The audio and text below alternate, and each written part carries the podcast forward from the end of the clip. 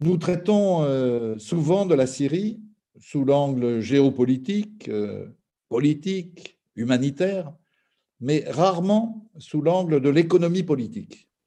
C'est pourquoi nous avons convié Joseph Daher ce midi.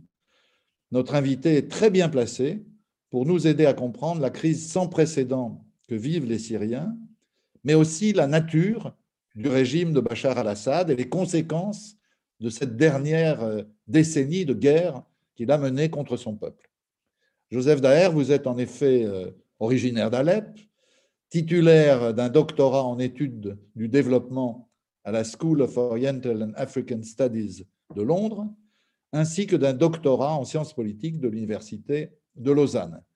Vous enseignez à la faculté des sciences sociales et politiques de l'Université de Lausanne et vous êtes par ailleurs affilié à l'Institut universitaire européen de Florence dans le cadre du projet Wartime and Post-Conflict in Syria. En ce moment, vous devez regretter sans doute Florence quand même. Vous avez publié en 2019 le Hezbollah, un fondamentalisme, fondamentalisme pardon, religieux à l'épreuve du néolibéralisme chez Sileps, et Syria After the Uprisings, The Political Economy of State Resilience, chez Pluto Press. Enfin, vous avez fondé et vous animez le blog Syria Freedom Forever. Dans un article récent, vous donnez cinq chiffres qui me semblent résumer la situation euh, économique de la Syrie et d'une Syrie exsangue. Son produit national brut est tombé de un peu plus de 60 milliards de dollars en 2010 à un peu plus de 21 milliards en 2019 les pertes totales estimées fin 2019 se montent à 530 milliards de dollars et le pourcentage de la population vivant, ou plutôt survivant, sous le seuil de pauvreté approche les 85%. Depuis la crise libanaise, euh, la, la pandémie, l'effondrement de la livre ont encore aggravé la situation. Plus de 12 millions de Syriens, soit 6 sur 10, connaissent l'insécurité alimentaire selon le Programme alimentaire mondial de l'ONU, dont le responsable pour la Syrie, Shane O'Brien, estimait fin février, je le cite, La situation n'a jamais été pire. Après dix ans de conflit, les familles syriennes ont épuisé leurs économies et font face à une crise économique en spirale. Rien qu'en 2020, les prix à la consommation de la base moyenne d'une famille, le pain, le riz, les lentilles, l'huile, le sucre, etc., a doublé en 2020 pour représenter 5 à 9 fois plus que le salaire moyen selon qu'il s'agisse du secteur privé ou public. Et la différence entre les deux, ben, c'est l'aide humanitaire du programme alimentaire mondial. Plus largement, on peut dire, je crois, Joseph Daher, que 70% des Syriens dépendent de l'aide étrangère. Au-delà du constat, il faut évidemment de l'analyse.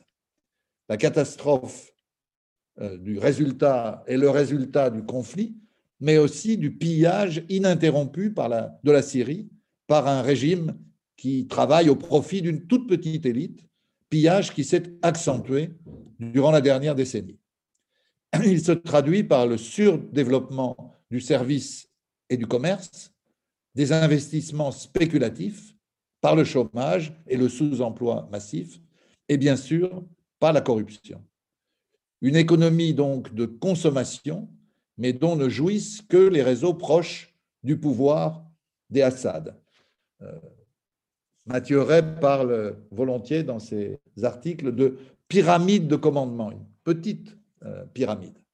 Comment reconstruire une économie au service de tous dans ces conditions et en l'absence d'une opposition indépendante et démocratique vivante capable de s'exprimer. Merci beaucoup, euh, Dominique, tout d'abord euh, pour cette invitation, à l'IREMO également et à toutes les personnes présentes. J'espère qu'on aura un débat euh, des plus intéressants. Vous avez très bien présenté la situation qu'on peut dire catastrophique pour la grande majorité des Syriens et des Syriennes vivant à l'intérieur ou à l'extérieur également. Euh, du pays, sachant qu'il y a maintenant plus de la moitié de la population qui est déplacée interne ou externe, et les quasiment 90% dans les pays avoisinants et dont les taux de pauvreté également s'approchent proche des 90%. Euh, donc oui, c'est une situation absolument catastrophique et dans la région, dans cette région du monde, malheureusement, ce genre de, de situation s'accumule. On peut regarder également le Yémen, mais d'autres situations économiques et sociales sont, sont très difficiles, comme en Irak et au Liban. Euh, moi, je vais me concentrer sur, euh, sur un argument principal, je pense, qui, qui fait peut-être un peu débat. Euh, c'est souvent la Syrie actuelle est présentée comme une rupture au niveau de sa politique économique, de son économie politique, par rapport à avant 2011. On parle généralement d'économie de guerre, comme si les choses ont complètement été modifiées, que ce soit dans les structures de pouvoir ou les, les acteurs engagés, ou bien euh, dans plus généralement l'économie politique du régime. Mais en fait, euh, mon approche, c'est de dire au contraire, il y a un approfondissement de caractéristiques qui étaient présentes avant 2011, qu'on trouve au niveau du régime, que je caractérise de patrimonial, dans le sens il y a une privatisation de l'État par un petit groupe de personnes, euh, les Assad, et qui n'est pas propre à la Syrie. Hein. Malheureusement, encore une fois, cette région du monde, on voit très souvent cela, les monarchies du Golfe sont d'autres exemples, l'Irak de Saddam Hussein avant 2003 ou la Libye de Kadhafi. Euh, et les Assad, c'est quand même 50 ans. Tout à fait. On est à 50 ans de pouvoir des Assad. On l'oublie souvent dans les, dans les débats. Tout à fait, 50 ans. Et, d'ailleurs, il y avait eu le sociologue égyptien Saeddin Ibrahim qui avait eu une formule très intéressante en arabe. C'était parler de Jomnoki et qui voulait dire république et monarchie ensemble pour euh, décrire euh, le passation de pouvoir euh, du père au fils de Hafez et Bachar al-Assad en 2000. Et également au niveau économique. Donc ça, je vais revenir assez rapidement euh, sur justement le, régime de politique économique en 2000 à 2011, qui permet aussi de comprendre, et je crois que c'est aussi un aspect qui manque souvent dans le cadre syrien, c'est de dire c'est pas simplement un soulèvement populaire pour la démocratie, ce qu'il est, et c'est très vrai, mais c'est également une révolte sociale profonde. Euh, si on regarde la géographie euh, de la Révolution, euh, c'est bien sûr les banlieues des grandes villes, c'est les villes moyennes, les zones rurales, dans lesquelles qui ont eu un, développement économique complètement bloqué, des investissements d'État qui ont diminué, etc. Et, c'est cette décennie 2000, il faut revenir un peu dessus pour comprendre pourquoi on est aujourd'hui ici. Donc, je vais revenir ici 10-15 minutes et après, on va essayer de comprendre les dynamiques après 2011. Donc, quand Bachar al-Assad arrive au pouvoir, déjà, disons, avant lui, le système de Hafez al-Assad était majoritairement dominé par une forme de capitalisme d'État où la rente était dans les mains des personnes à la tête des ministères. Même si depuis euh, entre 1970 et 2000, il y avait eu une petite libéralisation économique, on restait très fortement quand même dans une forme de capitalisme d'État où le rôle de l'État était prépondérant même si tout au long des années 90, déjà, ce rôle était en diminution constante. Mais c'est vraiment avec l'arrivée de Bachar el-Assad qu'on a une explosion de la libéralisation économique et qui va prendre, qui va être symbolisée par la dite économie sociale de marché, qui devait s'inspirer du modèle allemand, mais dans lequel le côté social est complètement absent en fait. Ça va être simplement une économie de marché euh, dans lequel c'est euh, la croissance qui va avoir lieu, qui est en moyenne de 4, environ 4% euh, durant cette décennie. Mais encore une fois, cette croissance n'a pas, pas beaucoup de sens quand elle n'est pas partagée, ces richesses. Et encore une fois, ce n'est pas propre à la Syrie. Toute cette région du monde, Moyen-Orient, Afrique du Nord, qui a eu des, des, chiffres de croissance assez élevés, si on regarde simplement l'Égypte la décennie avant, c'est également des chiffres de croissance plus ou moins intéressants, mais qui n'ont pas beaucoup de sens quand on voit qu'il n'y a aucun partage des richesses et qui est concentré dans une petite minorité. Et surtout, cette croissance, durant cette décennie, est concentrée euh, concrètement dans des secteurs de l'économie qui ne sont pas productifs, ni manufacturier, ni agricole, et particulièrement dans les secteurs des services, dans le euh, secteur du commerce et euh, de l'immobilier de luxe. Et encore une fois, et ça c'est quelque chose, parce que pour moi c'est important de comprendre, la série n'est pas isolée de ces dynamiques régionales au niveau de l'économie politique et est imbriquée complètement. Euh, et dès lors, les principaux investisseurs étrangers de Syrie avant 2011 vont être ceux qui vont se retourner contre la Syrie, entre guillemets, contre le régime de Assad, euh, après six mois, après des tentatives d'essayer de, trouver des, des monus vivendi avec le régime, mais c'était les monarchies du Golfe et la Turquie. Les principaux exportateurs euh, en Syrie étaient euh, la Turquie avant 2011. Les principaux investissements étrangers, notamment tout ce qui est immobilier de luxe, étaient les monarchies du Golfe. Euh, dans ce cadre-là, il faut se rappeler que c'est là qu'apparaissent pour la première fois depuis 40 ans des, banques privées, des assurances privées, voilà, au niveau de la, finance, ça se redéveloppe. On voit de nouveau une bourse, la bourse de Damas qui réapparaît, euh, etc. Mais également des privatisations au niveau des terres. D'ailleurs, il y avait eu un journal qui était à l'époque détenu par Ali Ferzad, donc fameux caricaturiste syrien, qui en 2006, je crois, écrivait euh, ce journal qui va être interdit, bien sûr, après 43 ans de socialisme du Baas, c'est le retour du féodalisme. Parce qu'aussi, il y a une privatisation des terres qui va bénéficier à une petite minorité de gens. Euh, et on voit voir aussi que le nombre de personnes qui, de la force de travail dans le secteur agricole, et avant les périodes de sécheresse, parce que souvent, la période de sécheresse entre 2007 et 2010, c'est vrai, a provoqué des déplacements de population, a provoqué euh, un appauvrissement de ces régions, mais qui n'est pas simplement le fait d'une catastrophe naturelle, comme certains et certaines l'ont dit, mais qui est le résultat de décennies de politiques euh, déjà de corruption, de mauvaise gestion, mais également de libéralisation des terres. C'est quand même de Dera que part euh, la révolution. Et Dera, c'était une zone, autant que je sache, terriblement touchés par la sécheresse et par une sécheresse structurelle et non pas seulement euh, des, problèmes climatiques. Quoi. Hein. Alors, oui, principalement, c'était le nord-est, mais Dera aussi a eu les conséquences des politiques économiques du régime. Et plus que ça, j'ai envie de dire, Dominique, le, le, Dera était un bastion historique du Bas. Il y a énormément de ministres, Farouk Echere et d'autres, qui sont issus de Dera. Et, et dès lors, c'était un symbole fort, en fait, que Dera représentait l'échec de la politique économique, euh, particulièrement de Bachar el-Assad. Ça veut dire les, les franges traditionnelles historiques de soutien au parti Baas étaient devenues en 2011 les principaux centres de foyer euh, de la protestation populaire, que Dera a représenté d'ailleurs euh, en lançant les, manifestations. voilà. Mais je voulais revenir sur le secteur agricole qui a été très durement touché. il y a eu la, force de travail agricole a baissé selon des chiffres entre 2002 et 2008, donc avant les sécheresses et tout ça, euh, de 1,4 million de travailleurs et travailleuses à 800 000. Donc déjà une baisse de 600 000. Et ça, c'est bon. Bien sûr, il faut faire attention avec les chiffres parce que le secteur informel en Syrie était très important et a augmenté d'ailleurs avec la libéralisation de l'économie. Euh, c'était estimé entre 30 et 40% euh, du PIB.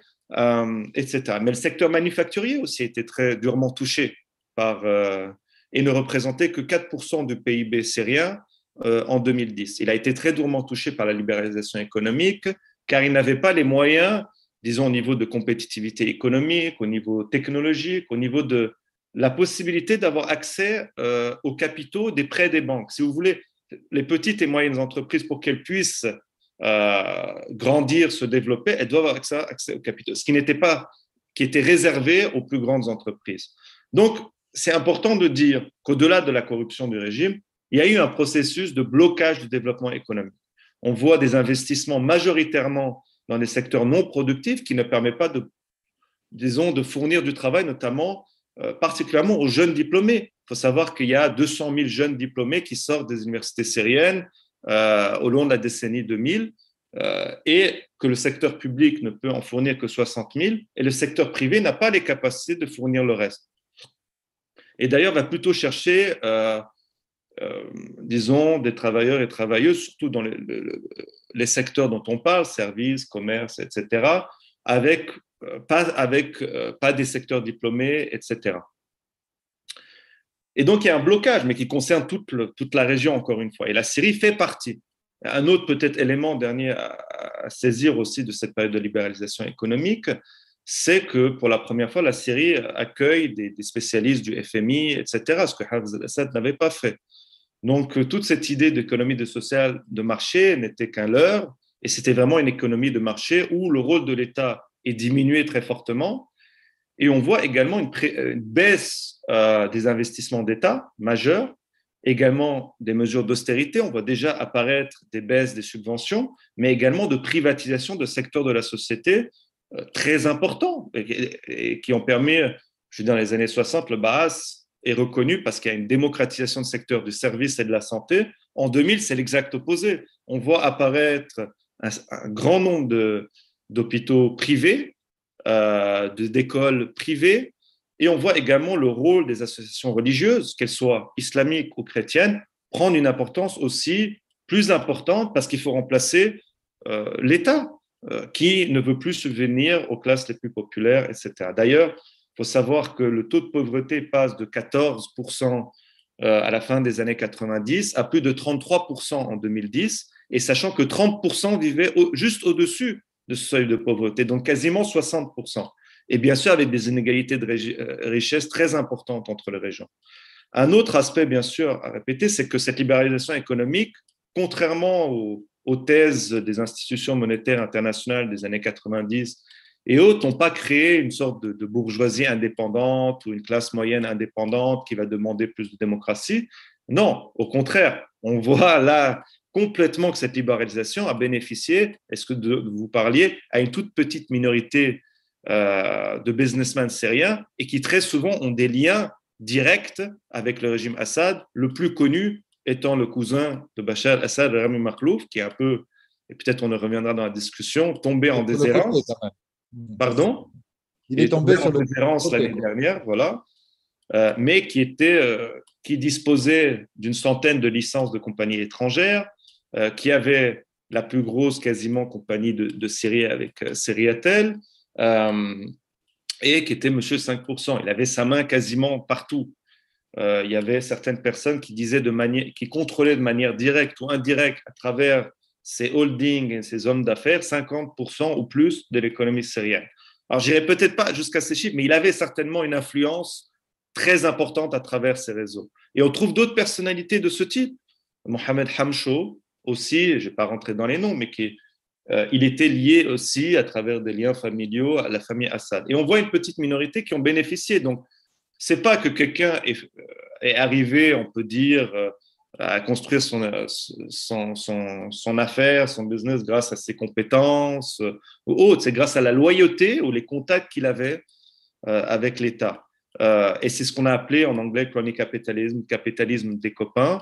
Et, c'est pour ça que je parle de patrimonialisme de l'État. C'est qu'en Syrie, vous avez une concentration des pouvoirs économiques, pouvoirs et militaires dans un petit groupe de personnes. Pour vous donner un exemple, pour faire une schématisation, Bachar al-Assad s'occupe du politique. Euh, Rami Makhlouf était le banquier à l'époque. Et Maher al-Assad s'occupait de l'armée avec ses autres cousins Shalish, etc. Et vous pouvez rajouter également le rôle de Asma al-Assad comme euh, modernisatrice de la, société syrienne, ONG, etc. Et on pourrait même ajouter, d'ailleurs, il y avait différents chercheurs et chercheuses qui ont montré cela, c'est que toutes ces dites ONG qui vont grandir durant les années 2000 euh, sont grand majoritairement dominées, les plus grosses qu'on a appelées gongos, par des, euh, des hommes d'affaires ou Asmal Assad. Donc on a, à l'orée de 2010, plus grande forme de despotisme qu'avant. Euh, les, les, institutions qui avaient servi au régime syrien, si vous voulez, d'arriver à avoir une certaine connexion avec les secteurs les plus populaires de la société, que ce soit le parti basse, les, les organisations syndicalistes corporatistes, paysannes, ont été diminués, ont été très affaiblis par Assad. Il n'a plus ces liens. Ce régime a perdu complètement avec la base, qu'on peut dire historique, populaire, du base des années 60, 70, etc. et une toute petite concentration du pouvoir, qu'il soit économique, politique et militaire, dans vraiment une famille.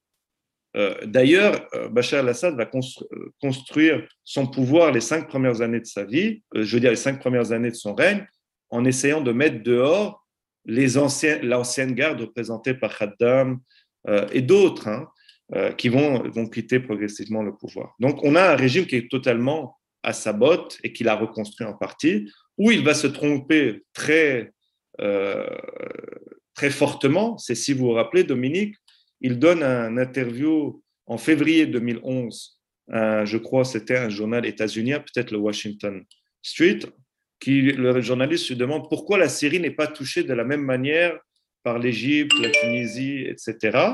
Et lui répond, mais parce qu'il faut être euh, proche des gens, il faut sentir les sentiments populaires, et c'est pour ça que nous, on n'est pas touchés. Ben, quelques semaines plus tard, éclatait le soulèvement populaire, car la Syrie partageait les mêmes problèmes que les autres pays de la région. Et à certains aspects, notamment au niveau de ce côté despotique, pire au niveau euh, euh, des, déprivations des libertés démocratiques, mais également des privations socio-économiques. Et là, on voit l'explosion du soulèvement populaire. Après, on ne va pas repasser sur euh, les dix ans maintenant, malheureusement, d'un soulèvement populaire qui s'est transformé en militarisation et guerre régionale et internationale. Mais là, c'est où là je viens à mon approche principale, c'est de dire qu'il n'y a pas de rupture dans l'économie politique du régime, comme certains le disent. Euh, non, il, en a, s'est servi de la guerre pour approfondir ses politiques économiques. Et encore une fois, ce n'est pas un cas proche à la, simple à la Syrie. Vous regardez la situation du Liban après guerre civile ou de l'Irak après occupation états-unienne et britannique. Dans les deux cas, vous avez approfondissement des politiques néolibérales qui va servir une petite clique au pouvoir. Mais au-delà de ça, euh, c'est vraiment depuis le début des années 90, c'est devenu un modus vivendi après guerre civile pour permettre le développement d'une dite euh, euh, société civile indépendante, croissance, etc. Vous avez ces, formes d'imposition de politique néolibérale. On a pu voir ça après la guerre ex-Yougoslavie, Rwanda également. Donc la Syrie, on voit un approfondissement de ces politiques et ça va être symbolisé en 2016 par la dite nouvelle euh, stratégie économique du régime qui s'appelle partenariat national et qui est basée principalement sur les partenariats publics-privés. D'ailleurs, euh, la Banque européenne de construction et de développement en 2010 euh, avait dit qu'elle va principalement développer ses activités dans les pays du Moyen-Orient sur la base de partenariats publics-privés qui ont encouragé dans toute la région du Moyen-Orient. Et si vous regardez le plan de vision 2030 de l'Arabie saoudite, c'est principalement les PPP qui sont à sa tête. Euh, Et, le régime syrien, c'est pas différent dans ce cadre-là. Euh, et bien sûr, ces PPP vont bénéficier à des hommes d'affaires proches du régime qui, alors, des nouveaux hommes d'affaires sont apparus.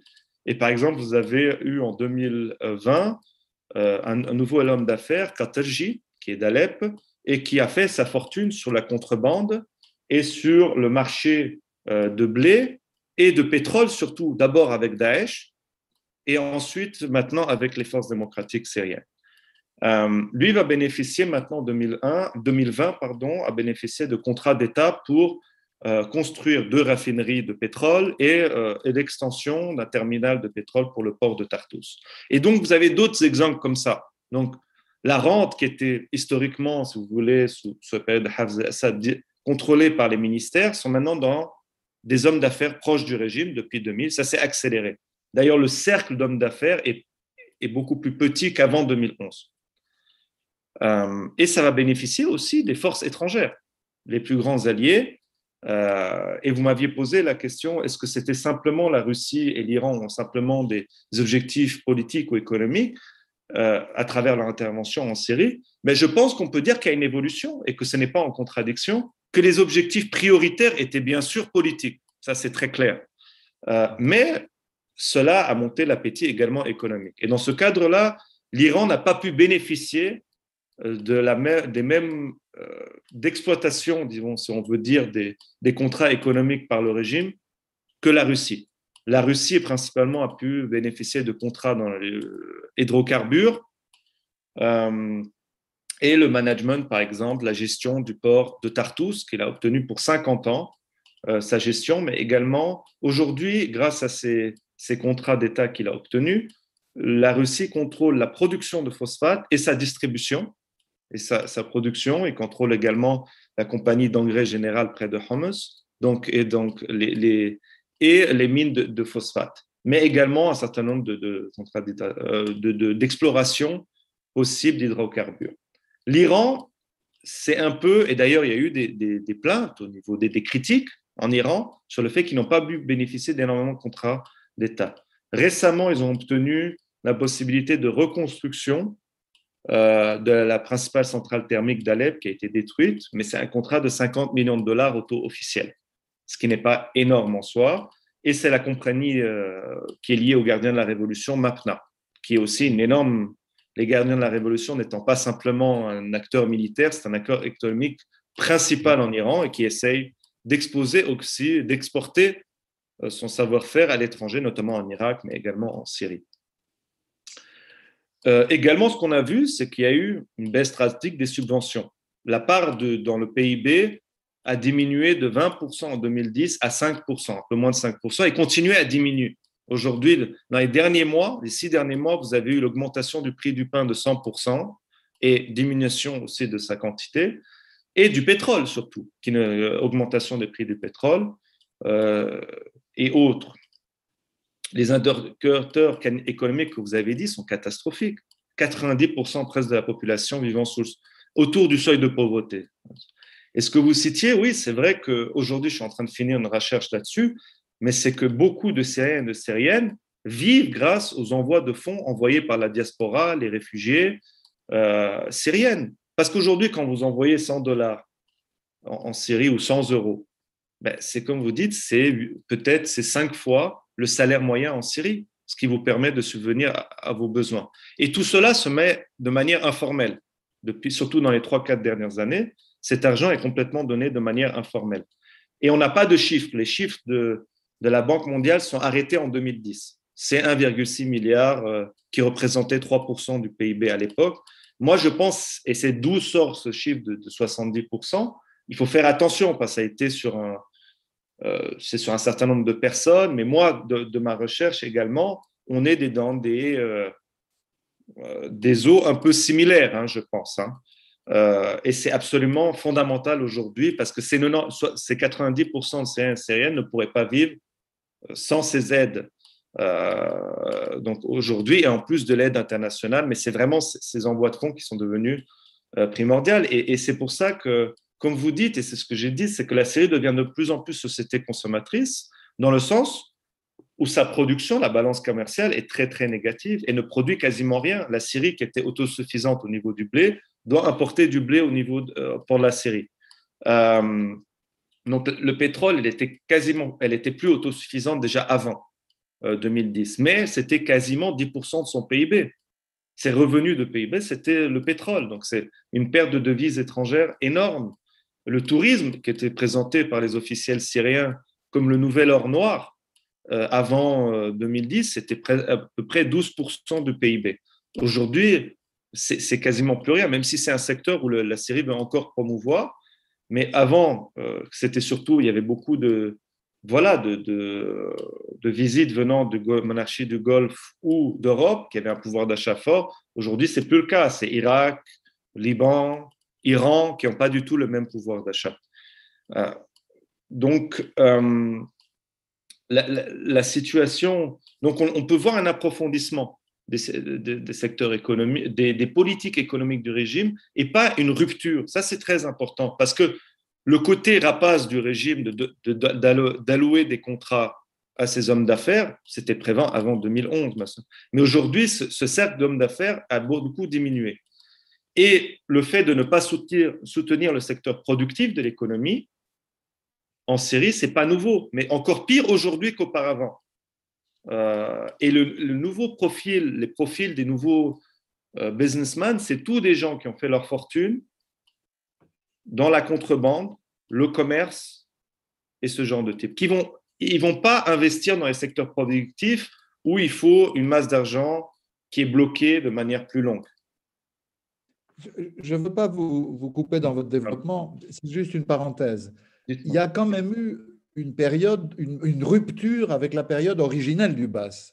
Parce que ce que vous décrivez n'était pas la politique du BAS telle que il a été au pouvoir euh, avant Assad et, dans les premières années du, régime du, père, je veux dire, de Hafez el-Assad.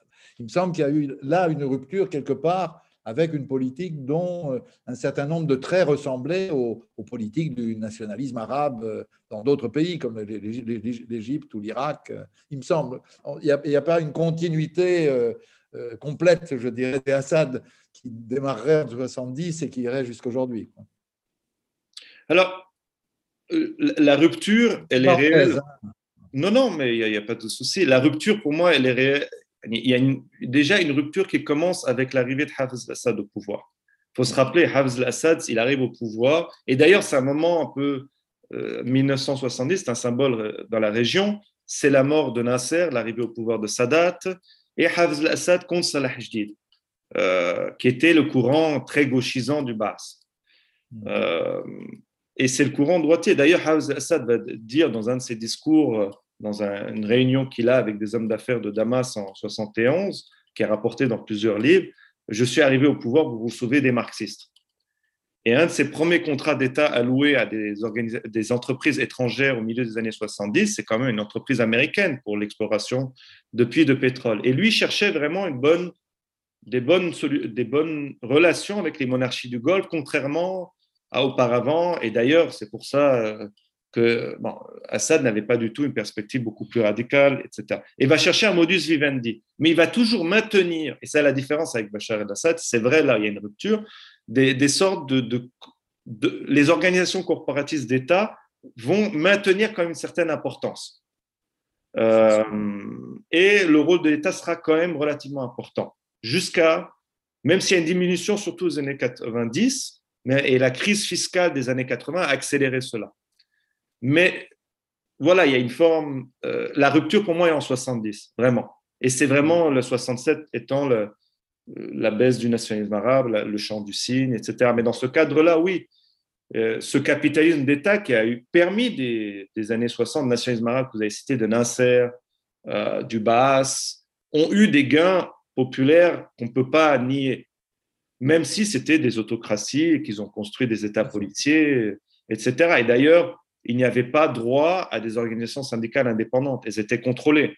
C'était les travailleurs et les travailleuses, c'était principalement pour la production et dans les deux cas, en Égypte ou en, Syrie, le nationalisme arabe a réprimé à sa droite, bien sûr, les frères musulmans, etc., mais également à sa gauche, ce qu'on oublie souvent, euh, et les syndicalistes indépendants, etc. Donc, non, non, vous avez raison, il y a des changements, c'est certain, euh, dans, ce cadre-là. Pour finir, peut-être sur, euh, sur la situation actuelle. Donc voilà, c'est important de, voir que l'économie de guerre n'est pas une rupture dans les dynamiques de pouvoir et euh, les dynamiques euh, de politique économique après 2011. Au contraire, c'est un approfondissement, que ce soit libéralisation de l'économie, dans le cadre où le secteur privé est donné le rôle principal maintenant dans le, le possible développement économique, mais également dans la reconstruction. Alors, ce grand terme de reconstruction est aujourd'hui, c'est très symbolique la reconstruction, si on veut parler de reconstruction en Syrie aujourd'hui, c'est par exemple des centres-villes, euh, ou pas des centres-villes, mais certains quartiers d'Alep, par exemple, euh, certains secteurs du vieux souk, où, c'est pour faire venir les touristes, euh, etc., un peu, mais sinon le pays est encore en ruine. Euh, que ce soit la ville de Homs, une grande partie de la ville de Homs, ou Alep-Est, qui est quasiment toujours ensemble, où on trouve encore, et les petites formes de reconstruction sont plutôt individuelles, plutôt que sous euh, l'égide de l'État, etc. D'ailleurs, il y a parfois des phénomènes de, de, tentatives de solidarité de la diaspora étrangère dans certaines régions. Par exemple, on voit dans la, campagne de Damas parfois certaines qui essayent de proposer eux-mêmes la reconstruction de certaines installations étatiques euh, pour le, bienfait des populations locales. Et ça, ça vient même avec des résistances parfois de l'État. Donc il n'y a pas de véritable reconstruction. Mais même dans la reconstruction, on voit une reconstruction qui en d'abord et en premier lieu, qui, euh, qui va promouvoir les intérêts d'une petite classe, une minorité. Et l'exemple le plus symbolique, c'est Marota City, qui jusqu'à aujourd'hui, à part le siège de la Damascus euh, Sham Holding qui s'occupe de la reconstruction, quasiment rien n'a été fait. Quasiment rien n'a été fait. Euh, et qui va, et d'ailleurs, même il y avait des critiques à l'intérieur de la série pour dire qui va vivre dans ces immeubles hyper luxueux quand 90% de la population est, appauvrie. Et d'ailleurs, ce projet de Marota City venait d'un ancien projet d'avant 2011 dans cette zone qui n'a pas été touchée par les combats comme d'autres zones euh, de Damas, mais dont il y a eu des places. Euh, et qui était un grand projet euh, parce que c'est proche du centre-ville où vous pouvez accumuler des capitaux et c'est ce qu'on a appelé aussi au niveau plus mondial des phénomènes de gentrification. du, centre urbain. Et donc, Maratha City est hérité d'un projet qui datait des, milieux des années 2000, fin des années 2000, pour en fait transformer ces quartiers, euh, Razin et d'autres, dans des quartiers hyper luxueux. Et on voit que aussi la reconstruction est donnée.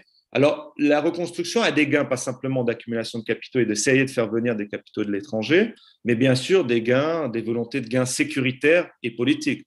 Euh, mettre dehors des populations qui sont considérées comme euh, dangereuses. Mais un des problèmes pour le régime, c'est qu'il n'arrive pas à, faire venir des capitaux étrangers pour diverses raisons. La Russie et l'Iran n'ont pas les moyens et le, rôle économique en Syrie reste quand même limité. Ils n'ont pas la puissance économique que d'autres États occidentaux, des monarchies du Golfe, et eux-mêmes font face à des sanctions. Il ne faut pas l'oublier. Euh, les monarchies du Golfe ont été retardées, particulièrement l'Arabie saoudite et les Émirats, par les sanctions américaines.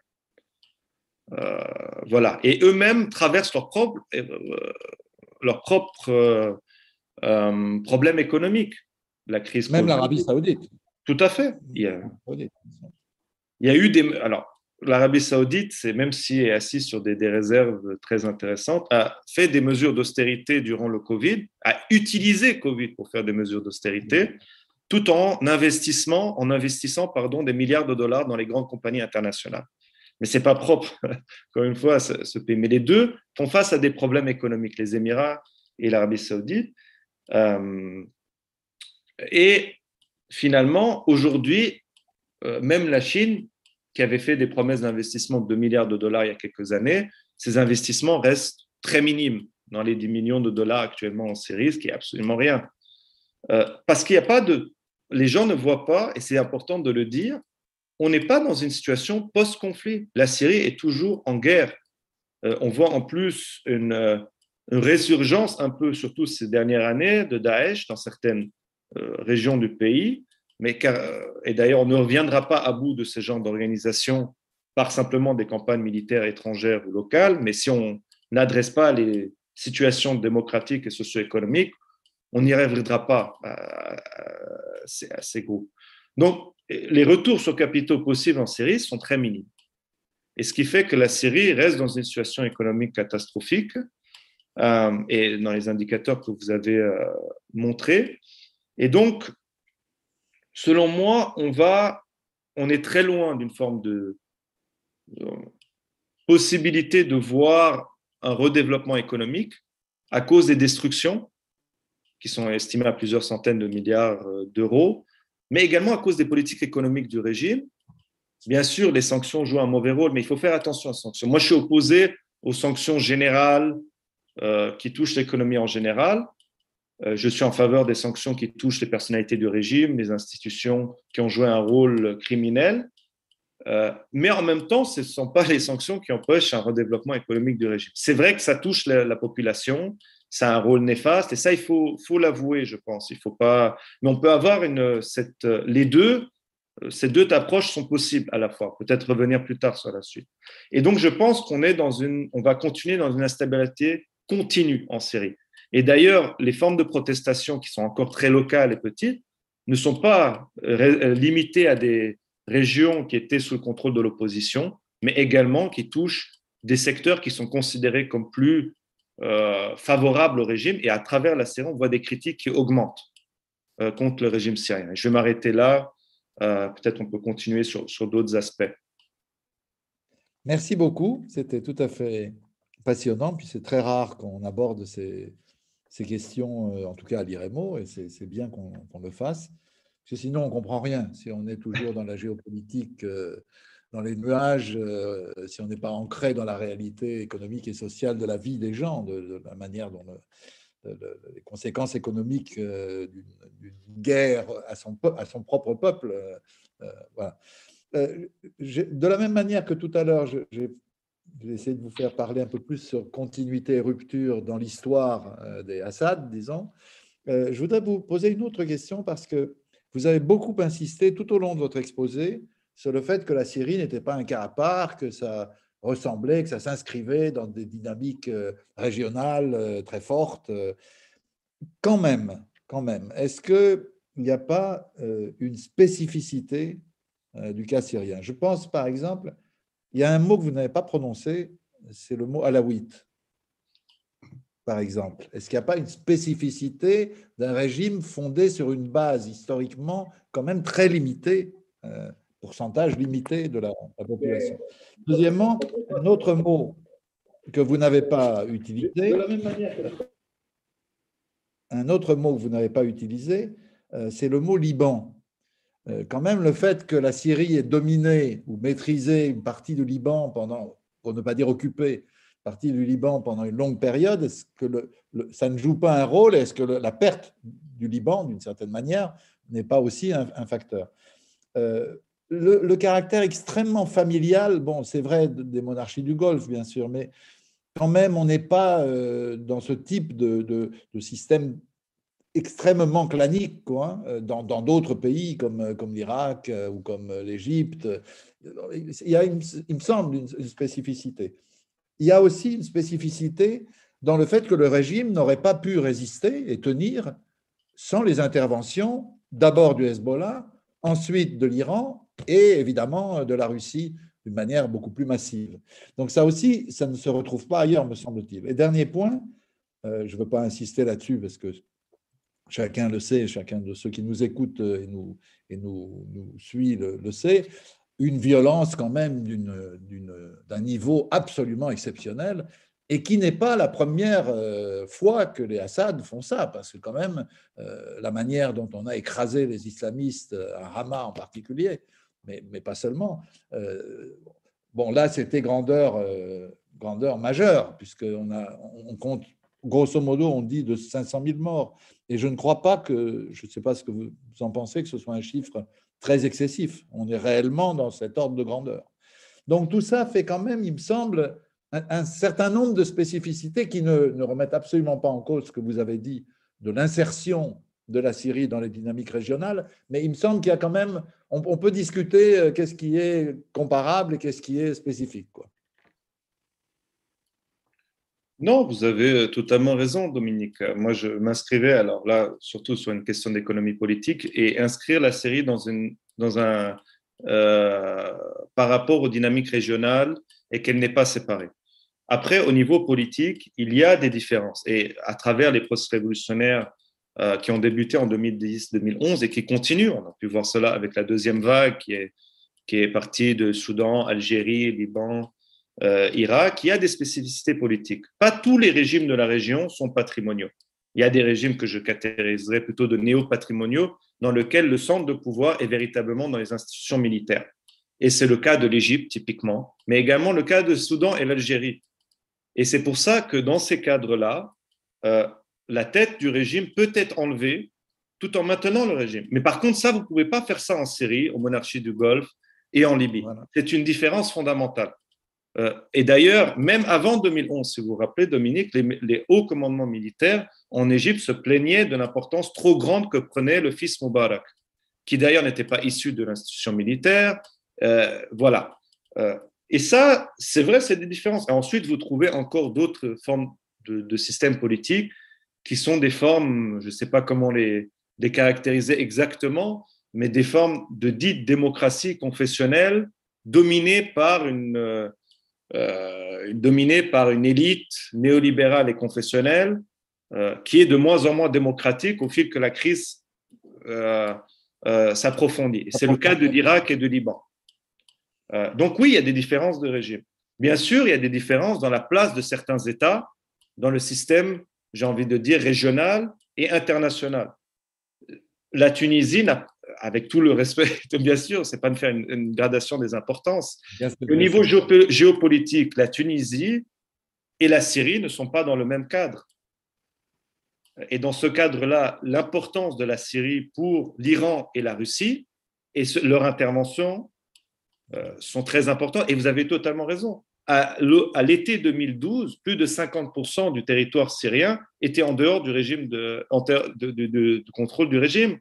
Euh, les forces armées euh, syriennes libres, qui étaient encore quelque chose d'important, qui avait, et dans leurs caractéristiques plutôt démocratiques à l'époque, ils avaient encore cette potentialité, etc., étaient aux portes de Damas et contrôler la moitié d'Alep-Est à la fin de l'été 2012. Et sans les interventions étrangères, le, régime serait très probablement tombé. Et ça, je suis totalement d'accord avec vous. Une des différences aussi, et ça rejoint peut-être votre dernière euh, question, c'est la diversité euh, d'une population dans un État. Alors, c'est pas de dire parce qu'il y a des diversités confessionnelles que ça induit cela. Je suis pas dans la thèse euh, orientaliste que d'ailleurs un ancien président états-unien, Barack Obama, disait pour expliquer l'échec de la politique étrangère en Irak en disant écoutez, l'Irak, ça fait 1400 ans que sunnites et chiites se tapent dessus, c'est pas vraiment notre faute. Non, c'est l'instrumentalisation qui est faite de ces différences confessionnelles à des fins politiques. Et bien sûr, euh, dans ce cadre-là, euh, la question, alors je ne sais pas si on peut parler de questions alaouites, je préfère parler de questions confessionnelles et importantes en Syrie. Mais en l'occurrence, euh, si on parle de questions confessionnelles, l'utilisation du confessionnalisme à des fins politiques n'est pas propre également à la Syrie, encore une fois. Vous trouvez cela en Irak, euh, vous trouvez cela en Iran d'une certaine manière, dans les monarchies du Golfe, etc. et donc voilà, dans le cadre, c'est pas propre à la Syrie. Mais la question oh, question confessionnelle en Syrie. Il y, a, plusieurs débats autour de ça. Moi, par exemple, je ne suis pas de ceux qui vont parler d'alaouisme politique ou de régime alaouite. Non, c'est un régime patrimonial dans lequel ceux qui sont à sa tête sont alaouites et utilisent des liens alaouites, mais des liens alaouites lesquels? Ou bien de leur famille, ou bien clientélistes, mais pas tous les alaouites, ni toutes les alaouites. D'ailleurs, vous regardez la, grande majorité euh, de la population alaouite, vous, également sous le seuil de pauvreté. On ne peut pas dire que les politiques du régime servent les alaouites au niveau social et économique. Par contre, ce qui est vrai, c'est que particulièrement après 2010, mais même avant, euh, vous avez une surreprésentation des populations alaouites euh, dans le secteur public. Dans le secteur de l'armée, et surtout dans la quatrième division de Maher Assad, c'est très clair. Euh, et vous avez une surreprésentation aujourd'hui, qui sont par exemple des lois qui disent les enfants des martyrs, donc les martyrs des, soldats, ont une préférence dans le secteur public. Pardon. Ils ont des, des, postes affiliés. Donc oui, là, il y a... Mais dire que c'est un régime alaouite, ce n'est pas comprendre comment le régime est resté. La ville d'où je suis originaire, Alep, la majorité des Shabiha, les voyous qui réprimaient au début, ne sont pas alaouites, étaient issus d'une famille sunnites, tribales, les Berri, qui contrôlaient les réseaux de contrebande qui avaient été utilisés dans les années 80. Et d'ailleurs, le régime, on peut voir qu'une majorité des businessmen, des hommes d'affaires, ne sont pas forcément, à part Rami Makhlouf et d'autres, ne sont pas forcément alaouites. Il y avait des sunnites également. Euh, on ne peut pas comprendre. Et c'est pour ça qu'il y a aussi, il y a, différents, en prenant la classe les classes sociales, il faut bientôt prendre la, la classe sociale, mais également les questions de genre, confession, et tout cela est mêlé. Mais regardez Damas et Alep, la grande partie de la classe moyenne et supérieure libérale n'a pas participé à la révolution. Pourquoi? Ce n'était pas parce qu'une question de clivage, c'était des questions sociales et d'autres. Et d'ailleurs, vous pouvez trouver d'autres clivages. Au nord-est de la Syrie, le régime, par exemple, joue sur le clivage arabe-kurde. Donc, moi, j'ai envie de parler plutôt de. C'est pas pour diminuer euh, la question confessionnelle. Elle est présente, il y a une instrumentalisation, c'est très clair. Par contre, il ne faut pas la mettre à la tête des explications pour comprendre, je pense, la série. Et, oui, le régime syrien utilise le confessionnalisme, mais euh, voilà, si vous avez, je ne sais pas si vous avez vu ou entendu parler du dernier discours de Bachar al-Assad euh, au milieu du clergé officiel sunnite. C'était un discours où il attaquait le libéralisme. Euh, il disait que ceux qui, celles qui ont commencé la révolution, alors qu'il y a dix ans, il les accusait d'être salafistes, maintenant, les, les accusait d'être des athées qui amenaient des mauvaises choses en Syrie et que jamais de la vie, la laïcité était une question en Syrie. Ils s'opposaient. Euh, donc, il y a une instrumentalisation. Donc, j'espère avoir répondu à ces trois questions, plus le Liban. Le Liban, le départ des forces syriennes après le soulèvement populaire de la révolution du CED en 2005, euh, a accéléré la libéralisation de la Syrie. Euh, et surtout que ça a permis les banques privées de ce qui était fait au Liban de le faire euh, plutôt en Syrie. Par contre, ce qui a vraiment touché la Syrie, j'ai oublié d'en parler durant ma présentation, c'est bien sûr la crise financière libanaise de 2019, le blocage des capitaux syriens au Liban. qui sont estimés entre 20 et 40 milliards de dollars. Donc c'est immense. Et beaucoup de businessmen syriens font leur euh, business de import-export à partir du Liban. Euh, puis il y a bon, l'histoire de la contrebande, etc. Mais bien sûr, le Liban est fondamental. Et c'est sans oublier, on parlait des envois de fonds auparavant. La, crise financière libanaise, vous savez qu'il y a à peu près plusieurs centaines de milliers, 500 000 travailleurs syriens. Après, les chiffres sur les réfugiés, beaucoup, souvent, euh, il y a une inflation dessus, mais il y a à peu près un demi-million de travailleurs et travailleuses syriens. Leur, euh, leur salaire a ou été transformé en livre syrienne, donc ça veut dire baisse du pouvoir d'achat, ou ils ont été virés et donc, il y a eu aussi une, conséquence là-dessus. Euh, et aussi des envois de fonds passés par euh, le Liban beaucoup. Pour vous donner un exemple, moi j'avais beaucoup d'amis qui donnaient, envoyaient de l'argent au Liban à travers Western Union, etc. Un taxi les retirait et les amenait en Syrie. Ça, c'est plus compliqué. Donc, bien sûr, la crise libanaise a eu des effets catastrophiques sur la situation également. Et d'ailleurs, c'est là où on a vu la dévaluation syrienne encore plus augmenter. Quand même, parce que vous, vous parlez souvent des, apports d'argent euh, qui viennent des, réfugiés euh, syriens à l'étranger, euh, qui comptent évidemment beaucoup, on l'a vu, dans la, survie, disons, du peuple syrien. Mais on, on, pourrait aussi inverser la chose, c'est-à-dire la situation dramatique qui est celle de l'économie de la société syrienne aujourd'hui serait encore plus dramatique si tous ces réfugiés devaient rentrer. Parce que tous ces réfugiés, on ne leur donne pas de travail, on ne leur donne pas, évidemment, puisqu'ils ne sont pas là, on ne les loge pas, on ne, tout le, poids euh, de ces millions de, Syriens qui sont notamment au Liban, mais aussi euh, dans d'autres euh, pays de la région, et on sait que c'est vraiment un, poids important pour ces pays-là, il faut le, reconnaître, ce sont ces pays-là qui, le, qui, le, qui le supportent, ce poids que ce soit le Liban, je l'ai dit, mais aussi la Turquie, par exemple, ou la Jordanie. C'est-à-dire, on a là euh, une dimension de la crise syrienne qui est externe, si on peut dire, mais qui est quand même une dimension de la crise syrienne. C'est-à-dire, ça, rend les choses encore plus dramatiques. D'ailleurs, j'aurais aimé qu'on puisse, dans le courant de l'échange, euh, parler un peu des pistes pour la suite.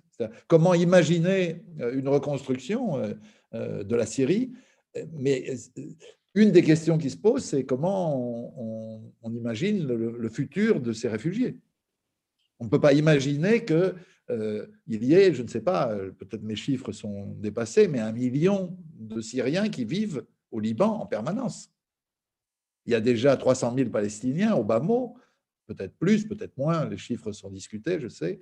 Euh, le Liban euh, n'a pas les moyens, on le voit bien, de, supporter tout ça. Je parle pas des autres pays de la région. Donc on a, une dimension, euh, comment interne et une dimension externe de la crise. C'est ça que je voulais dire. Et vous vous demandez de, commenter un peu et d'analyser cette dimension-là. La première chose qu'il faut dire, c'est que le régime syrien, malgré un discours officiel, ne veut pas du retour des réfugiés syriens. Et comme vous l'avez dit très justement, aussi parce qu'il a un gain économique. C'est une sorte de manière de euh, calmer euh, les frustrations populaires en Syrie par ces envois de fonds. Euh, mais également parce que le régime syrien n'a pas les moyens d'accueillir ces, réfugiés. D'ailleurs, il n'a pas les moyens de s'occuper de la population actuellement en Syrie. Euh, et surtout pas la volonté parce que pour très souvent, c'est des menaces sécuritaires. Et, non, c'est considéré comme des menaces sécuritaires par le régime syrien. Et d'ailleurs, il y a beaucoup de cas de déplacement de retour forcé du Liban, qui ont été faits par les services de sécurité libanaises et le Hezbollah, souvent en coordination, où on voit beaucoup de jeunes hommes qui ont, été, qui ont disparu ou qui ont été subis un emprisonnement ou qui ont été poussés à euh, rejoindre les rangs de l'armée euh, de force, par conscrit, etc. Mais les chiffres jusqu'à aujourd'hui restent très petits. Du retour, euh, parle de 100, 100 200 000. Donc, les chiffres sont extrêmement petits. Et, vous avez raison. Et pour ces raisons que j'ai évoquées, le régime syrien ne veut pas voir le retour des réfugiés, malgré un, discours différent. Alors, bien sûr, euh, la situation. Alors, euh, la question du, Liban, bon, voilà, c'est ce qui était très intéressant, juste pour euh, une petite parenthèse, c'est que les protestataires libanais au début de l'octobre 2019, malgré le discours continuellement raciste des médias et de, l'élite politique libanaise qui mettait la faute sur la crise économique sur les réfugiés ont été tout de suite à le remettre en cause. Tout de suite. ont remis en cause ce discours pour dire non, ce n'est pas de la faute des Syriens et des Syriennes la crise économique au Liban, c'est vous, avec vos politiques économiques, etc. Et je pense que c'est une, réalité. Euh, d'ailleurs, si on regarde de manière absolue, euh, les capitaux qui ont pu rentrer au Liban grâce aux aides internationales des Syriens et des Syriennes est assez relativement important. Donc, euh, ce n'est pas que la question de Liban soutient ou supporte ces réfugiés. Disons, c'est la crise de la politique économique du Liban. En Europe, ce qu'on voit, c'est que, alors, il faut, autant je suis pour le droit au retour, il faut le droit de rester, qui est remis en cause aujourd'hui au Danemark, comme vous avez pu le voir, car Damas et ses environs sont considérés comme en sécurité, ce qui est un véritable scandale. mais sinon, beaucoup ont des capacités de pouvoir rester et d'envoyer des fonds à travers les réseaux informels. Donc, bien sûr, c'est une question liée. Et encore une fois, beaucoup de, et vous regardez beaucoup de et c'est pour ça que j'aime faire des liens. Dominique, si vous, connaissez le Liban bien aussi, euh, une partie de l'élite politique libanaise comptait sur les envois de fonds pour permettre le financement de la consommation interne. Les, les envois de fonds au Liban représentaient durant les meilleures années 15 à 20% du PIB et dans les pires 10 à 12 Donc, c'est une manière aussi de, de se retirer de devoirs sociaux. Et le régime syrien n'est pas différent là-dedans.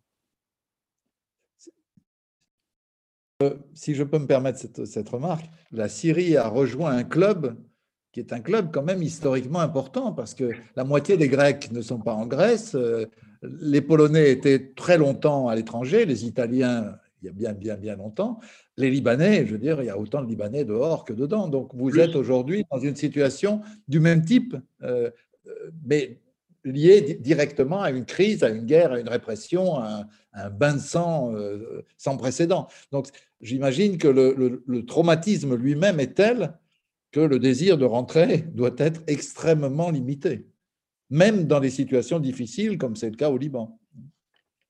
Non, tout à fait euh, d'accord. Les conditions ne se sont pas du tout réunies.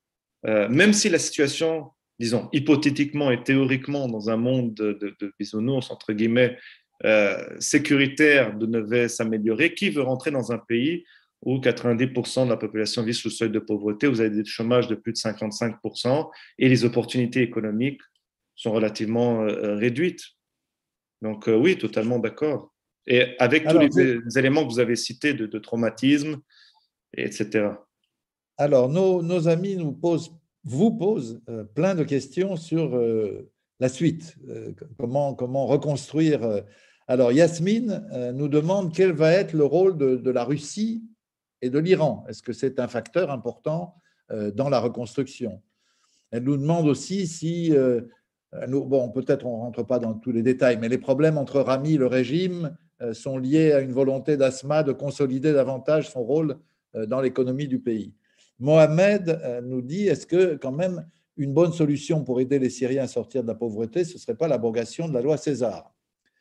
Euh, euh, Gendoubi nous dit, est-ce que le niveau d'intégration bancaire, économique et agricole entre le Liban et la Syrie d'avant-guerre n'est pas un frein supplémentaire au redémarrage?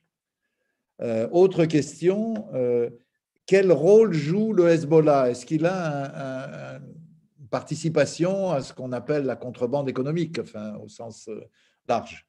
Euh, de la même manière, voilà, est-ce que les réfugiés, la diaspora, nous dit Yasmine, le mot diaspora est vraiment très discutable, je trouve, surtout dans ce cas-là, euh, mais en général, d'ailleurs, c'est un mot qu'on utilise à tort et à travers, je trouve.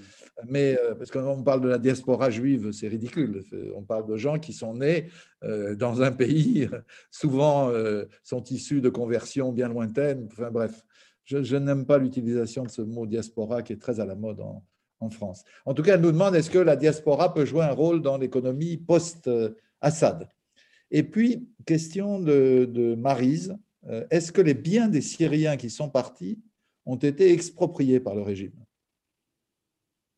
Voilà, ça fait toute une série de, questions pour alimenter euh, nos réflexions et les vôtres surtout euh, autour des conditions de la reconstruction.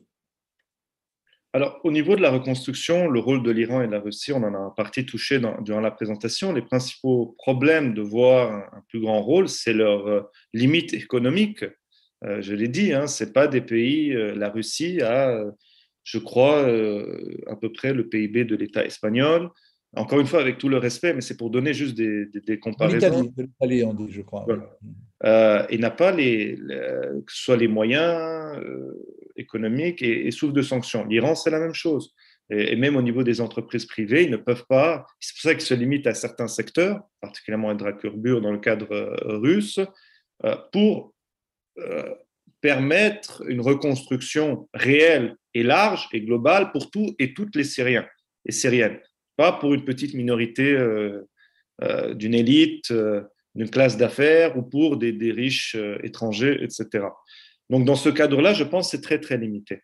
Euh, et bien sûr, dans ce cadre-là, euh, les sanctions empêchent des autres entreprises internationales de vouloir investir parce que personne ne veut euh, perdre concrètement le marché états-unien ou subir des sanctions états-uniennes. Mais dans ce cadre-là, pour répondre à la, troisième question, si on enlevait les, lois, les sanctions des lois César demain, ça ne permettrait pas non plus l'amélioration significative des Syriens et des Syriennes demain. Et c'est vraiment ce que j'ai essayé de montrer à travers ma présentation, c'est de dire, euh, bien sûr, il y a les, méfaits de la guerre, mais il y a les politiques économiques de ce régime qui appauvrissent et qui continuent d'appauvrir les Syriens et les Syriennes. Et pour moi, c'est très important de dire ça, tout en disant, et on peut le dire, que oui, les sanctions ont des effets négatifs sur une partie de la population syrienne et bénéficient, encore une fois, ceux et celles qui peuvent euh, si vous voulez, euh, aller au-delà des sanctions, bah, c'est ceux, les hommes d'affaires proches du régime, qui vont bénéficier de la contrebande, etc.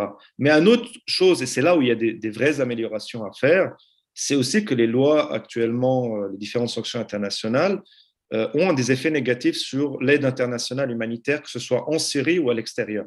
J'ai fait une grosse recherche là-dessus l'année passée et je continue à faire là-dessus. Il faut savoir qu'aujourd'hui, euh, selon certaines statistiques, il y a plus de 50% des organisations internationales à Damas qui ont des problèmes à cause des sanctions, qui n'arrivent pas à avoir euh, leurs fonds qui arrivent. Et d'ailleurs, il y a même une, organisation internationale qui a dû virer plusieurs centaines de ses employés, plus de centaines, qui a diminué ses activités majoritairement parce que sa banque, je ne vais pas dire c'est laquelle, je ne vais pas dire quelle ONG, refuse d'envoyer des fonds de son pays hôte à cause du compliance service, etc., et des sanctions internationales. Et ça, c'est une réalité. Et je pense qu'il faut le dire. Mais même également, en Europe même, vous avez en France un certain nombre d'ONG qui travaillent sur le dossier syrien, qui ont vu leurs fonds bloqués ou vu leur compte bancaire tout simplement fermé. Et ils ne peuvent pas rouvrir autre part à cause du overcompliance, etc. Et ça, c'est une réalité qu'il faut discuter pour permettre une amélioration qui, d'ailleurs, ne concerne pas simplement la Syrie. Vous avez des cas similaires quand il s'agit de l'aide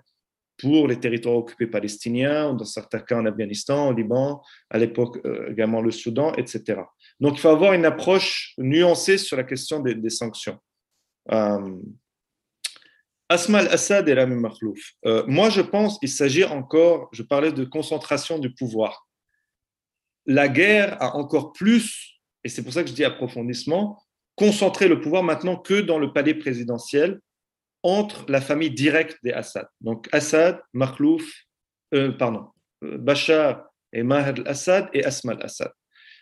Euh, et Rami Makhlouf s'est retrouvé en dehors et que maintenant le palais présidentiel veut même être, entre guillemets, le banquier de la famille, ne veut plus laisser Rami Makhlouf et veut aussi couper les réseaux de, de connexion que Rami. Il y avait une forme de concurrence qui était née entre le palais présidentiel et Rami Makhlouf pendant les années de la guerre. Euh, mais aussi, c'est pas simplement Asman Assad. Ce que les gens oublient souvent, c'est le rôle de Maher Assad.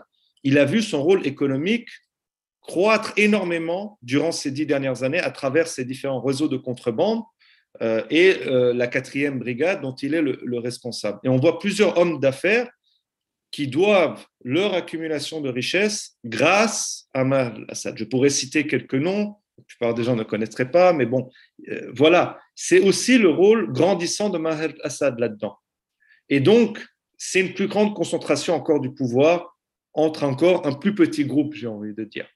Euh, et donc, c'est pas simplement une volonté. D'ailleurs, c'est pas une volonté de couper les ressources économiques de Rami Makhlouf, mais c'est plutôt ses ressources politiques, parce que Rami Makhlouf ne vous inquiétez pas pour ceux et celles qui s'y inquiétaient, vit encore très bien. Ses enfants font encore des, anniversaires à coût de, dizaines de milliers ou centaines de milliers de dollars, etc. Euh, au niveau du Hezbollah, oui, euh, de même qu'au Liban, dans ces 20 dernières années, le rôle économique de Hezbollah grandit. Et en Syrie, à travers son intervention, que vous avez d'ailleurs mentionné au début, euh, a également eu un, a étendu certains de ses un plus grand rôle économique tout en étant fait attention, la principale raison de l'intervention du Hezbollah en Syrie, c'est des raisons politiques et militaires, de protéger un régime qui bénéficie, qui lui permet d'arriver à ses armes par l'Iran, etc., et un allié politique. Mais c'est vrai, au niveau de la contrebande, ça a augmenté. Et avec la crise financière libanaise, etc., c'est certain. Également, il y a beaucoup d'accusations sur un rôle grandissant du Hezbollah au niveau du trafic de drogue, Captagon, etc. Ça ne m'étonnerait pas, mais ce n'est pas le seul contrôleur de ces, réseaux. On le fait souvent le seul qui distribue, mais il y a plusieurs différents réseaux à l'intérieur de la Syrie, mais qui n'est pas une nouveauté pour ceux et celles qui se rappellent, dans les années 80, Hezbollah aussi se finançait euh, à travers cela euh, en partie. Euh, peut-être une dernière question intéressante, c'est sur les biens des Syriens expropriés. C'est vrai, ça, entre 2017 et 2018, on a eu plusieurs dizaines de millions, on arrivait peut-être à 100 000 biens expropriés par l'État. Euh, donc, c'est des biens de différentes valeurs. Hein. Ça peut être des petites valeurs, mais ça peut être aussi des plus grandes, de l'immobilier, sous des accusations de terrorisme, euh, etc. Donc, c'est bien sûr une manière de s'approprier les biens des Syriens et des Syriennes. Et d'ailleurs, euh, le, régime syrien, depuis 2011, a mis en place 100 nouvelles lois au niveau de la propriété foncière, immobilier, etc. Et dans un certain nombre de ces lois, ils lui permettent, à travers différentes manœuvres, de pouvoir exproprier des Syriens et des Syriennes. Ça, c'est très clair. Au fond, c'est un peu une version syrienne de la loi des absents israélienne, qui, permet d'exproprier les Palestiniens du moment qu'ils ne sont pas dans leur euh, bien. Ça a joué un très grand rôle euh, en 48 et après, mais c'est à nouveau invoqué en Cisjordanie. Enfin, on a une, une, une, espèce d'internationalisation de cette loi des absents qui permet de faire main basse sur les biens. Mais là, évidemment, il s'agit de nationaux, donc c'est encore plus complexe, j'imagine. Et je dirais que même, disons, théoriquement, vous pouvez avoir expropriation d'État en Syrie quand vous êtes toujours en Syrie, si vous êtes sous des charges de, terrorisme, etc. Donc c'est possible. Bien sûr, la plupart ont quitté, théoriquement, je parle. Euh, la dernière question, je pense, qui était en lien aussi, c'était sur le rôle de, des, des, Syriens et des Syriennes à l'étranger dans un possible recouvrement dans l'avenir. C'est très compliqué. Il y a des petits cas dont j'ai cité, par exemple, des petits cas. Alors, il y a des réseaux de solidarité. Il ne faut pas dire qu'il n'y en a pas. Ça existe toujours, des réseaux de solidarité pour essayer d'aider des familles ou des individus. Où il y a parfois des, des phénomènes également de, regroupement euh, collectif. Il y aurait plein d'exemples que je pourrais citer.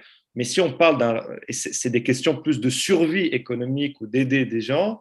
Euh, ça ne peut pas permettre un redéveloppement économique. Il faut être clair euh, là-dessus. Et puis même, si vous avez des envois de fonds étrangers massifs, euh, qui passent par des, donc des, canaux formels. Et il faudrait déjà que ça passe plus par des canaux informels, qui iraient donc euh, à travers les banques syriennes. Il faut savoir que simplement le, nombre de personnes, le pourcentage de personnes qui ont un compte bancaire en Syrie est très minime. Ça ne dépasse pas les, 15%, euh, 20%.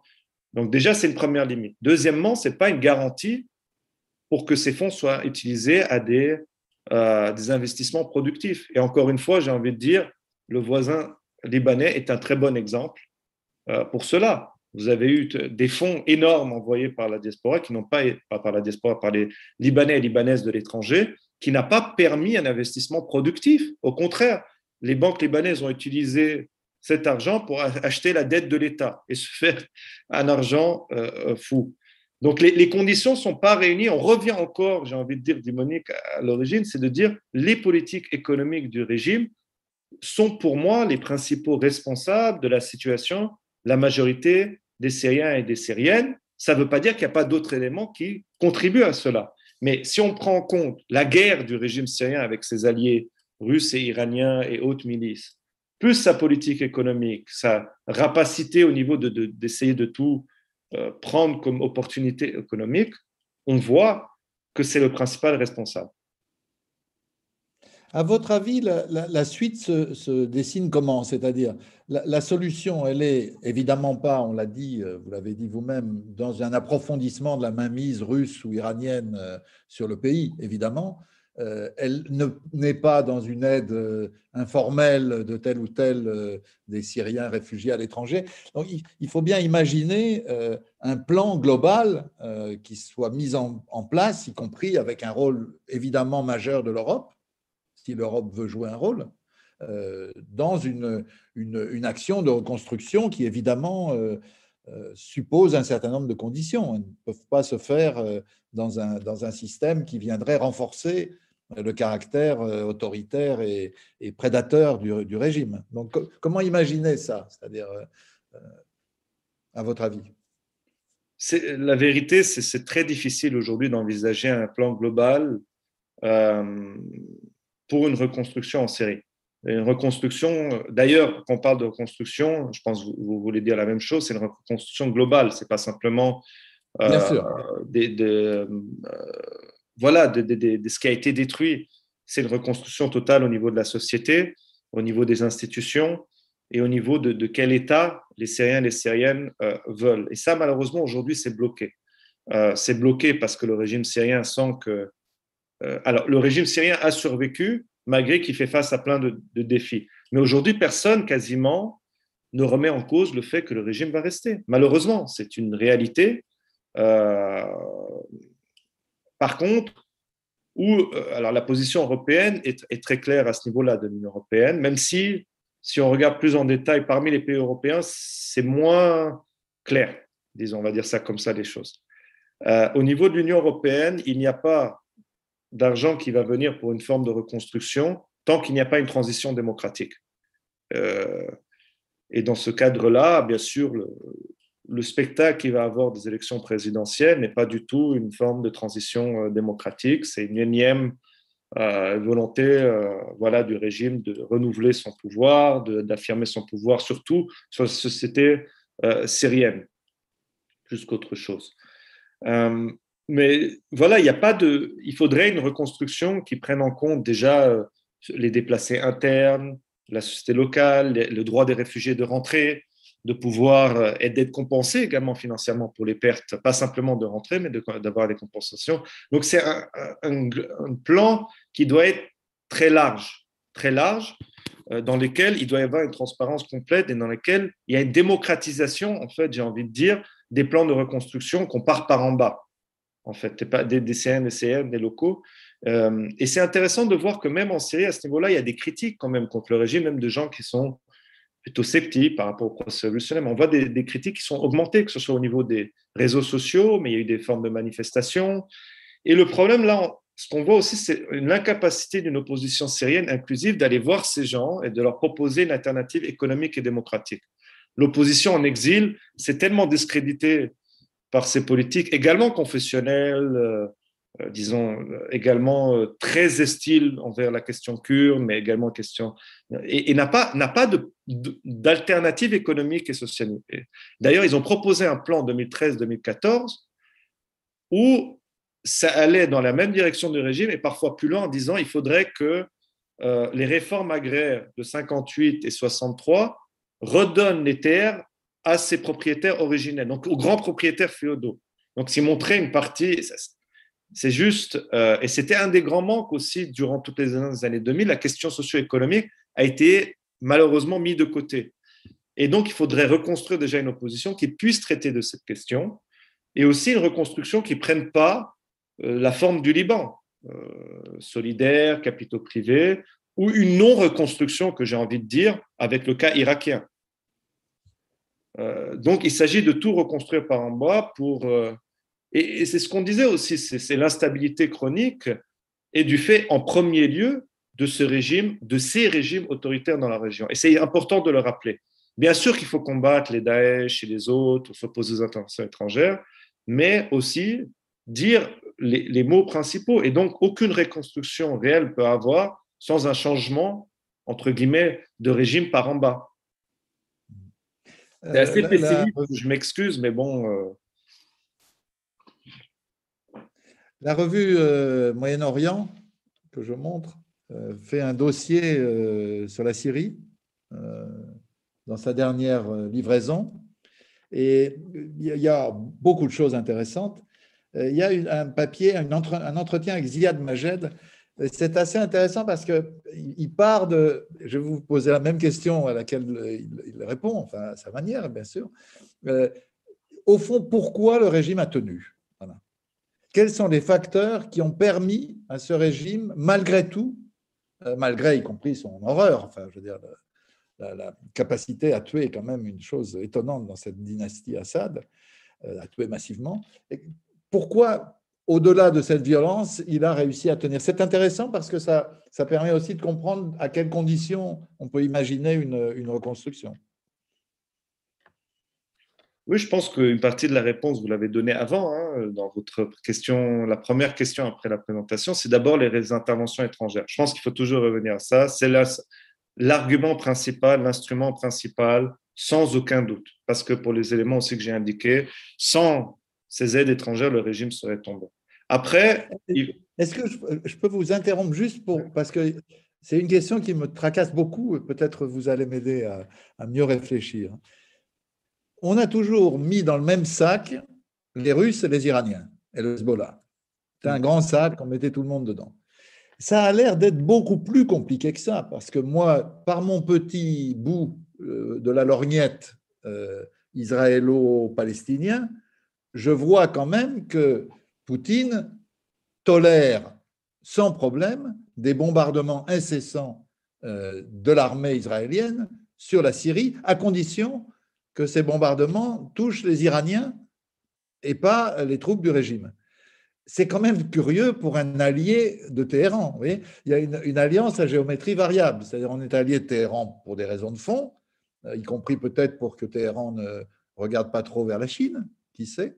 Euh, mais d'un autre côté, on laisse Netanyahou faire ce qu'il veut en termes de bombardement de la Syrie. Il y a, quelque chose qui n'est pas pour moi clair euh, dans la complexité de cette relation, je dirais, à quatre, c'est-à-dire Bachar, les Russes, les Iraniens et euh, Tel Aviv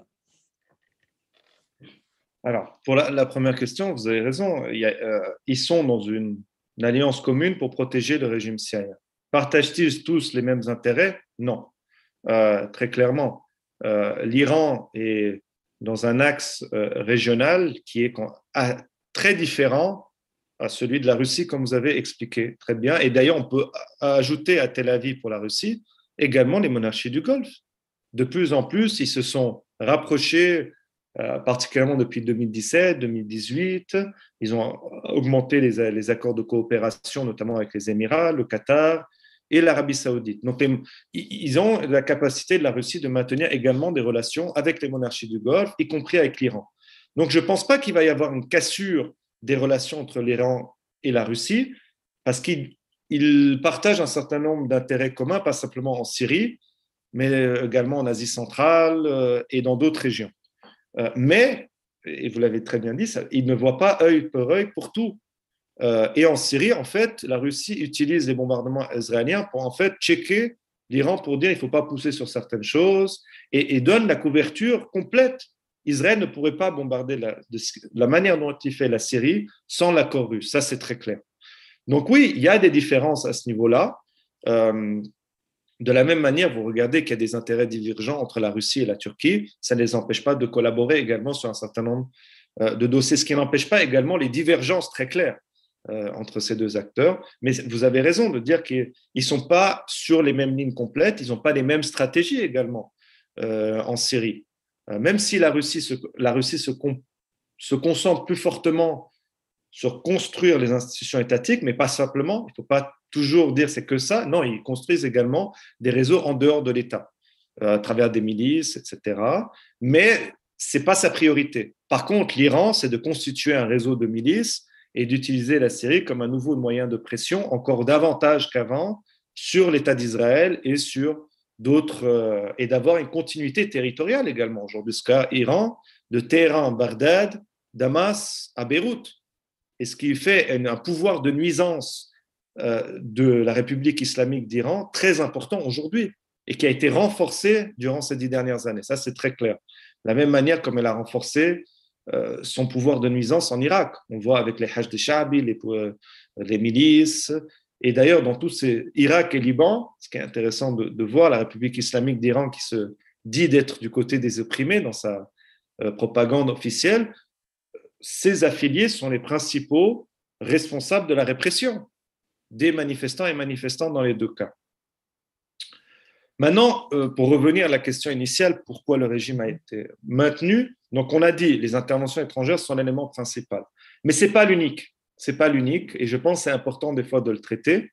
Euh, euh, dans la perspective, l'historien Anzo Traverso que j'aime beaucoup disait on doit apprendre de nos expériences pas pour regarder derrière et pour pleurer de ce qui s'est passé, mais pour euh, construire des meilleures résistances dans le futur.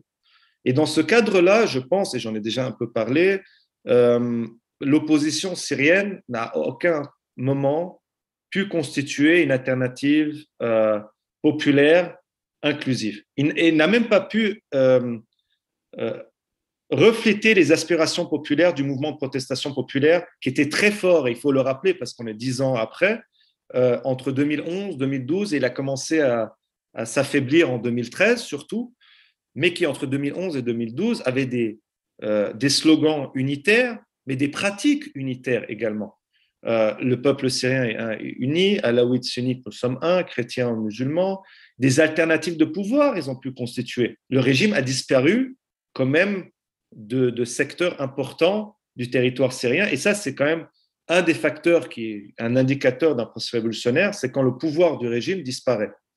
Mais Joseph, euh, excusez-moi, moi je me souviens, on vient de perdre Michel Quillot qui est, qui est mort, qui était un des plus grands prisonniers. Euh, si quelqu'un peut parler des prisons, euh, c'est lui, je crois, entre autres. Je me souviens de débats à Paris avec lui, avec d'autres, qui disait attention, la militarisation, c'est le terrain sur lequel on sera battu. Parce que la force des armes, c'est celle du pouvoir. Sur le terrain politique, il est isolé. Sur le terrain économique et social, la société est en train de se révolter. Mais militairement, il tiendra. Et il nous écrasera. Et je me souviens de débats vifs. Hein. et, il y avait d'autres qui disaient non, non, euh, il faut y aller. Ce, débat, avec le recul, c'est quand même une des clés non, du maintien au pouvoir du pouvoir. Alors oui, déjà, je voudrais rendre hommage bien sûr à Michel Kilo, mais aussi à Hassan Abbas qui nous a quittés il y a quelques semaines, euh, et plein d'autres, hein, disons, qu'on pourrait parler. Euh, euh, avant de revenir sur, l'opposition, aussi, ce qu'il faut important de dire, c'est que le régime syrien avait quand même maintenu également ses propres réseaux qu'il a mobilisés au début et c'est pas simplement un pouvoir militaire sur lequel il était basé, qui était principal. Il avait également d'autres réseaux. Et il a pu maintenir également les services d'État dans les principales capitales de, de, gouvernorat. Et donc, il y a aussi, et il a fait, euh, disons, il a essayé de diviser pour mieux régner également. Euh, on pourrait parler du cas de Suède, qui est un peu différent, laissant une petite autonomie en se concentrant ses forces sur d'autres choses. Même chose dans les régions du Nord-Est, à majorité kurde. Donc il a joué également, puis il avait ses propres réseaux, donc assez importants, réseaux que ce soit de businessmen, réseaux, voilà, à travers euh, ces réseaux étatiques, clientélistes, tribaux et autres, et puis des réseaux aussi également des chefs de religieux de toutes les confessions. Toutes les confessions, sans exception, sont restées, et puis c'était quand même, ils ont des raisons importantes. Euh, donc ça, c'était un autre élément avant que, parce que dire aussi, sur la question de l'opposition la monétarisation. Je pense que c'est un, un, débat très difficile. Euh, la militarisation telle qu'elle s'est développée dans le contexte régional a été bien sûr négative sur aujourd'hui. Mais comment vous allez expliquer en 2011-2012, après des mois, il faut quand même se rappeler que la Syrie a manifesté quasiment pacifiquement les manifestants manifestants on peut dire presque totalement pendant 4-5 mois. Et c'est au début de l'été, on voit les premiers, euh, disons, premières apparitions de groupes armés, mais plutôt de militants faisant des, militaires faisant défection, etc. Euh, et l'incapacité de l'armée syrienne de constituer une unité centralisée a été un vrai problème. Et la corruption qui s'en est en suivi, les interventions étrangères, etc. Mais moi, euh, je trouve que c'est un débat, c'est pas un débat de, du sexe des anges, comme disait l'Empire byzantin, mais je pense que c'est un débat dans les deux, ou bien militarisation pour la militarisation et sans militarisation est un débat un peu. Ce n'était pas simplement possible, euh, disons, euh, et, dans le sens où euh, les gens l'ont d'abord utilisé pour se défendre. Il faut rappeler, les, c'était des dynamiques populaires, les quartiers, les villages, etc. Et je pense que c'est l'impossibilité de, de constituer une unité militaire centralisée, démocratique, qui a été un principal problème. Ce n'est pas en soi la militarisation. C'est pas en soi la militarisation, mais ça devient un peu un débat, je trouve, euh, noir-blanc, qui ne permet pas de voir les nuances. Et en fait, ce qu'il aurait fallu, et ce qui a été un peu le cas au tout début, mais pas vraiment au tout début, ça devait être une unification du mouvement de protestation civile avec les factions armées, mais sous commandement, entre guillemets, civil. Et j'ai envie de dire, vous pouvez retrouver des traces historiques un peu, un peu, avec des différences bien sûr, dans la question d'un mouvement de libération palestinienne. Euh, des fois. Euh, parce que dire que la renverser ce régime sans militarisation, c'est juste pas possible. Il faut se dire les choses comme elles sont. mais bien sûr, le problème, c'est qu'il y a eu des embauchures, il y a eu des interventions étrangères, l'incapacité de l'opposition de constituer. Voilà, tout ça a fait. Mais je, je pense, voilà, c'est un débat, je trouve, qu'il faut faire attention. C'est ni l'un ni l'autre. Ça aurait dû être une unification sous un commandement unifié, euh, etc. Mais c'est facile d'avoir ce genre de débat, bien sûr, dix ans après, bah, pas dix ans après. Mais... Ce que j'avais envie de vous faire dire, c'est quand même qu'une des conditions de la reconstruction, c'est la capacité de reconstituer une opposition cohérente, avec un vrai programme, pas seulement en parole, mais avec un programme euh, économique, social. Euh, sinon, il n'y a pas d'issue, enfin, il me semble. Je, suis 100% d'accord. Je suis 100% d'accord. J'ai pas mal écrit là-dessus. Euh, et je pense que c'est bien de ne pas enlever ce qu'on appelle le terme en anglais agency à l'opposition syrienne. Il y a tous les éléments qui étaient contre eux, certes, intervention étrangère, la nature du régime, etc. Mais ils n'ont pas joué, on va dire, un rôle positif. L'opposition en exil est très vite a été euh, voilà, euh, des éléments confessionnels, des éléments euh, de corruption, de manque de démocratie interne également. Le manque de place des femmes aussi, il y a toute une discussion à avoir là-dessus, sur le nombre de représentants et représentants de femmes qui n'était pas du tout assez, qui était très minime. la question nationale kurde qui reste également un vrai problème en Syrie, d'avoir une optique, voilà, soutien à l'autodétermination, ce qui ne veut pas dire séparation, mais on a une histoire quand même dans cette région d'États centralisés autoritaires qui ne plaident pas pour la continuation de ces modèles. D'ailleurs, j'ai juste envie, peut-être les inégalités de... Quand on parle souvent du nord-est de la Syrie, on dit, ouais, c'est une question arabe-kurde. Non, c'est aussi une question sociale. Avant la 2011, c'était les régions les plus inégales, les plus pauvres de Syrie, alors que c'était les plus riches en hydrocarbures et en agriculture. On parle que c'est le bastion, le, euh, voilà, le, le, grenier à blé, pardon, euh, de la Syrie, où 70% est produite là-bas. Donc c'est aussi une question socio-économique de redistribution des richesses euh, à travers la Syrie. Euh, donc, comme vous dites, je pense qu'il y a plein de réflexions à avoir. Il, y a tout, il faut savoir que quand même, il y a tout un certain nombre de militants, militantes syriennes, d'activistes qui pensent à ces questions, mais c'est très dur de repenser à ça en exil, avec l'incapacité de se réorganiser à l'intérieur, etc. Mais il y a des exemples, je pense particulièrement le Soudan, qui est aussi un État quand même très répressif, euh, mais qui a des, des, leçons à apprendre.